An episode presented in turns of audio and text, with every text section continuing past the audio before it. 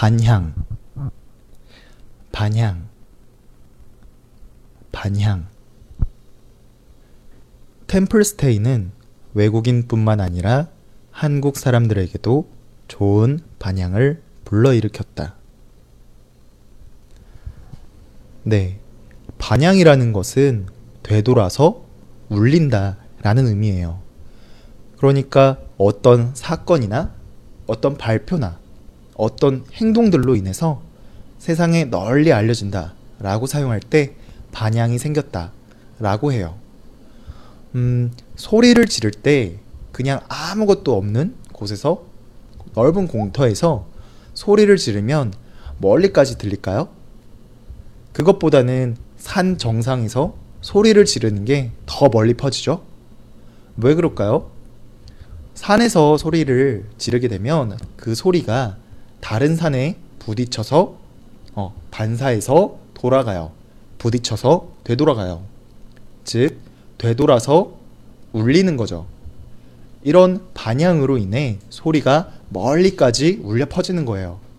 즉, 소리처럼 사회의 이런 주장이나 어떤 발표나 어떤 사건, 어떤 행동을 했을 때 널리 널리 퍼져서 사람들에게 영향을 끼치게 되었을 때 반향을 불러일으켰다. 라고 표현을 하는 거예요. 네. 이제 이해하셨나요?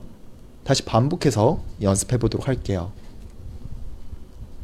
템플스테이는 외국인뿐만 아니라 한국 사람들에게도 좋은 반향을 불러일으켰다.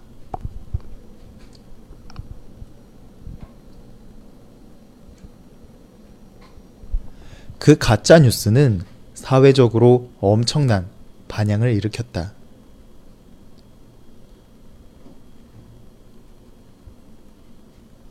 그 가짜 뉴스는 사회적으로 엄청난 반향을 일으켰다.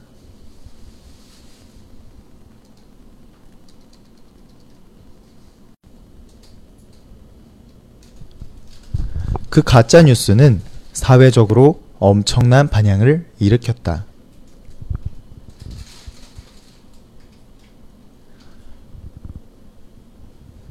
새로운 제품이 나왔지만 별다른 반향이 없다.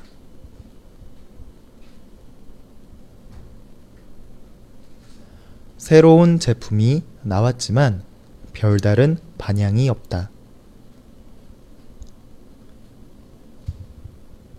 새로운 제품이 나왔지만 별다른 반향이 없다.